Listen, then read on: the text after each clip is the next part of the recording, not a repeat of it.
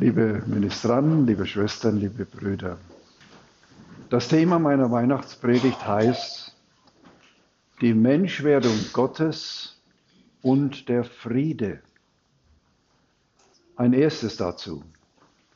Voller Erwartung sind wir in der Adventszeit und die wollte unsere Hoffnung erneuern.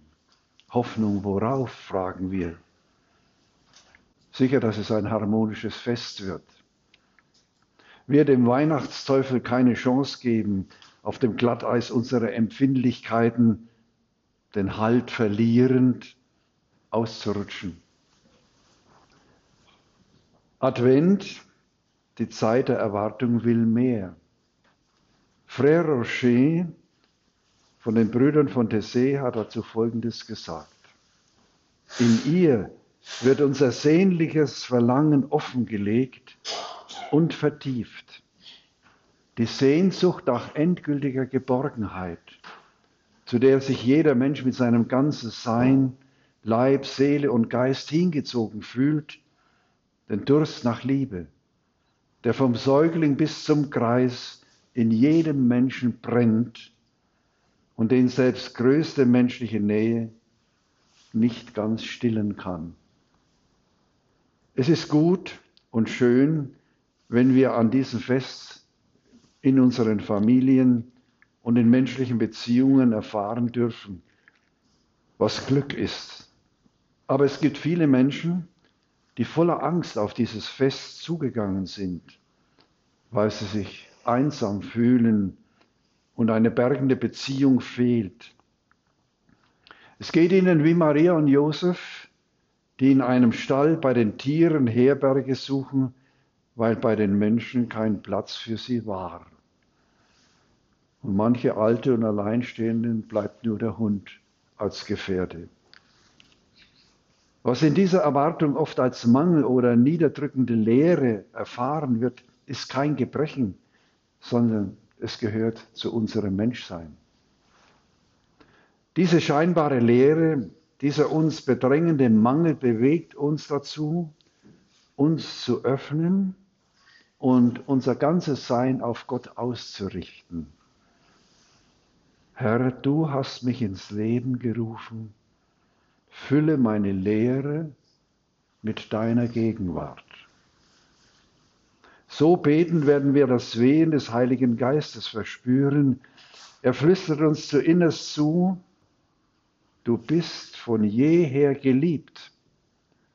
Und selbst die größten Enttäuschungen und schlimmsten Anfechtungen können diese Liebe nie auslöschen. Ein zweites dazu. Die Gnade Gottes ist erschienen, um alle Menschen zu retten, heißt es in der frohen Botschaft. Alle dürfen sich angesprochen fühlen von der unbedingten Liebe Gottes die in Jesus Mensch geworden ist. Diese Liebe hat erzieherische Kraft. Sie geht den unter seiner Gottlosigkeit und Begierden leidenden Menschen weg von dem, was ihm den Sinn des Lebens und seiner Würde raubt. Paulus erinnert die Christen in Rom an die von heidnischer Lebensart befreiende Liebe Gottes. Er sagt, Verachtest du etwa den Reichtum seiner Güte, Geduld und Langmut? Weißt du nicht, dass Gottes Liebe dich zur Umkehr treibt? Damit bin ich beim zweiten Punkt der Predigt. Weihnachten, ein Fest des Friedens. In der See wurden Jugendliche gefragt, welche Stichwörter ihnen an Weihnachten einfallen. Fast alle nannten zuerst das Wort Frieden. Selbst Jugendliche, die vorher kaum mit dem christlichen Glauben vertraut gemacht wurden, meinten schon, das Schriftwort gehört zu haben, Ehre sei Gott in der Höhe und Friede den Menschen auf Erden, die er liebt. Frieden auf Erden. Ist das nicht eine Utopie? Sie kennen die zynischen Worte, Willst du den Frieden, so rüste für den Krieg. Aber Nachgiebigkeit, die um des lieben Friedens willen jeden Preis zu zahlen bereit ist, lockt die Wölfe an und handelt statt des Friedens die Totenstille des Friedhofs ein. Alle reden von Frieden, aber jeder versteht darunter etwas anderes. Ein zweites dazu. Was meint dieses Sehnsuchtswort Frieden wirklich? Der große Kirchenvater Augustinus hat es prägnant so formuliert. Frieden ist ausgewogene Ordnung. Frieden ist ausgewogene Ordnung. Der Friede um jeden Preis zerstört die Ordnung. Die Pax Romana, der durch die militärische Macht erzwungene Frieden der damaligen Weltmacht Rom, war ein Scheinfriede. Der bei der Geburt Jesu von Roms Gnaden in Palästina regierende König Herodes war ein brutaler Machtmensch, der Putin von heute. Wer immer seinen Argwohn erregte, war des Lebens nicht mehr sicher. Flavius Josephus schildert den blutigen Weg dieses Emporkömmlings. Er ließ seine Widersacher einfach köpfen. Er verfügte über ein Heer von Spitzeln und dezimierte die Elite des Volkes. Er tötete seine Frau Marianne und zwei seiner Söhne, Alexander und Aristobul. Das war Herodes zur Zeit Jesu. Dieser Mann ließ kein Idyll aufkommen um das Kind Jesus, nachdem ihm zu Ohren gekommen war, dass über das Neugeborene sonderbare Voraussagen zirkulierten. Jesus wurde in alles andere, nicht in eine friedliche Umgebung hineingeboren. 730 Jahre vor seiner Geburt verkündete der Prophet Jesaja dem verwüsteten Land einen verängstlichen Volk eine Zukunft an, in der es Gerechtigkeit, Frieden und Freude gibt. Und jetzt schon leuchtet ein Licht in die Finsternis herein, die Geburt des königlichen Kindes, des Retters. Übergroße Namen und Eigenschaften werden ihm zugesprochen. Der Blick weitet sich. In dem neugeborenen Kind liegt die Hoffnung der Menschheit beschlossen. 750 Jahre vor Christi Geburt hat es der Prophet vorhergesagt. Die frohe Botschaft an Weihnachten heißt, Frieden auf Erden durch die Menschwerdung Gottes in Jesus. Bei der Geburt Jesu verkündet der Himmel der Erde jene überaus große Freude, die dem ganzen Volk zuteil werden soll. Wir haben es im Evangelium gehört den unter Terror und Krieg leidenden Menschen, den unter Verfolgung stöhnenden Christen in vielen Ländern der Erde, den kranken und einsamen Menschen damals wie heute, gilt diese gute Nachricht. Heute ist euch der Retter geboren. Er ist der Messias, der Herr. Der Messias Gottes kommt als Kind, in Windeln gewickelt in einer Futterkrippe liegend. Der kleinste, ärmste und erniedrigste ist der Herr. In ihm ist Gott verherrlicht. Zeigt Gott seine Größe, seine Gnade, seine liebende Nähe in dem Kind Jesus. Ein Jahr vor der Revolution der 68er sagte in Köln der Dominikaner Pater Rochus Spieker in einer Predigt, der Frieden ist kein Zustand, der in sich selbst ausreichende Sicherheit böte. Sofern nur eine bestimmte Methode angewandt oder ein gewisser allgemeiner Wohlstand geschickt verwaltet wird. Und dann kommt's. Der Frieden ist, wenn er dauern soll, eine beständige Leistung des Herzens. Eine beständige Leistung des Herzens. Angesichts der Menschwerdung Gottes in Jesus ruft uns der heilige Augustinus zu, Erwache, o oh Mensch, denn für dich ist Gott Mensch geworden. Für dich, für dich, für mich ist Gott Mensch geworden. Wir beklagen den Geburtenrückgang und die damit verbundene Überalterung unseres Volkes. Wir sollten vielmehr darüber klagen, dass jährlich über 100.000 offiziell abgetriebenen Kindern der Zugang zum Leben und die Chance der Gotteskindschaft verwehrt wird.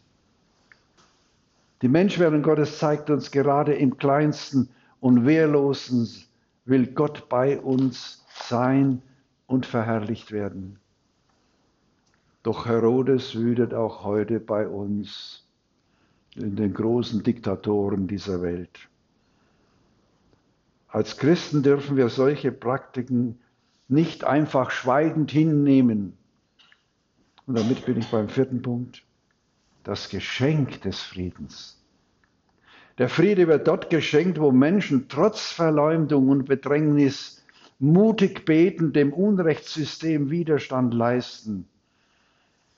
Sie brauchen nur einmal nach China hineinschauen, was dort mit den Christen geschieht. Der Zusammenbruch des kommunistischen Gewaltsystems 1989 und die friedliche Wiedervereinigung Deutschlands waren die Frucht ausdauernden Betens um den Frieden und des Mutes und der Lebensgefahr, friedlich und gewaltlos zu demonstrieren. Augustinus nennt dies die kluge, wohlgeordnete Eintracht. Die kluge, wohlgeordnete Eintracht. Wer in der Menschwerdung Gottes verankert in sich feststeht, wird zu unterscheiden wissen, wo Anpassung und wo Widerstand geboten ist. Er wird auch ermessen können, welcher Preis mit der Würde des Menschen vereinbar ist, wo die Grenze für das Unveräußerliche beginnt, das keine Nachgiebigkeit gestattet, auch nicht um des lieben Friedens willen. Man kann nicht einfach sagen, ja, der Putin, der, der hat das Recht, die Ukraine zu vernichten und zu vereinnahmen. Hat er nicht. Das ist ein eklatantes Gebot der Nächstenliebe, das er verletzt. Verherrlicht ist Gott in der Höhe, wenn wir uns wie die Hirten aufmachen und in einem kleinen, hilflosen Kind das Licht der Welt und das Heil für unser Leben entdecken. Wir sind in seinem Wohlgefallen, in der Gnade Gottes, in der Liebe. Wenn wir uns an Jesus halten, in dem Gott Mensch geworden ist, ja, wenn wir das tun, dann sind wir in der Gnade und in der Liebe, im Wohlgefallen Gottes. Lassen wir unser Herz von ihm bilden. Entdecken wir neu die Würde des werdenden Lebens vom Augenblick der Empfängnis an bis hin zum natürlichen Ende. Der weihnachtlich lebende Mensch hält sich an Jesus. Er versucht das Leben und die Welt mit den Augen und mit dem Herzen Jesu zu sehen und zu verstehen. Wie siehst du die Welt? Mit welchen Augen? Mit welchem Herzen? Mit den Augen Jesu? mit dem Herzen Jesu. Gottes Geschenk der Rettung kommt meist nicht groß daher, sondern in kleinen Zeichen und Erlebnissen, dafür stetig in reichem Maß. Jesus kennt keinen Frieden, der die Überzeugung entmannt und gefügig macht. Wie ein Bogen aber, wie eine Brücke, die zwischen den scheinbar widersprüchlichen Aussagen vermittelt, wirkt jenes Jesu Wort, das im Johannesevangelium uns überliefert ist. Und das sage ich euch jeden Einzelnen. Meinen Frieden gebe ich euch. Nicht wie die Welt ihn gibt. Euer Herz verzage nicht meinen Frieden gebe ich euch, gebe ich dir, sagt der Herr. Der Philosoph Sartre, der in Paris im letzten Jahrhundert lehrte, verstand sich als der große Auslöscher Gottes aus den Herzen der Menschen. Sie haben es gehört. Er hat Tausende von Studenten geprägt. Und dennoch hat er intuitiv die Bedeutung des Weihnachtsfestes begriffen. Er sagt nämlich, wir Menschen können Gott vielleicht achten, aber wir könnten ihn niemals lieben, wenn er unser ureigenstes, unseren Leib, unser Leben, unsere Liebe, unsere Hoffnung für den Untergang bestimmt wäre. Wenn jeder einzelne von uns eine letztlich nutz- und sinnlose Veranstaltung eines ebenso nutz- und sinnlos sich reproduzierenden Universums wäre. Das sagt einer der großen Philosophen des letzten Jahrhunderts. Ja, ohne Gott verfällt der Mensch der Sinnlosigkeit, verliert er seine Würde, ist er ohne Zukunft. Die weihnachtliche Sicht der Schöpfung und des Lebens, das Gott schenkt, heißt, Jesus Christus ist unser Friede.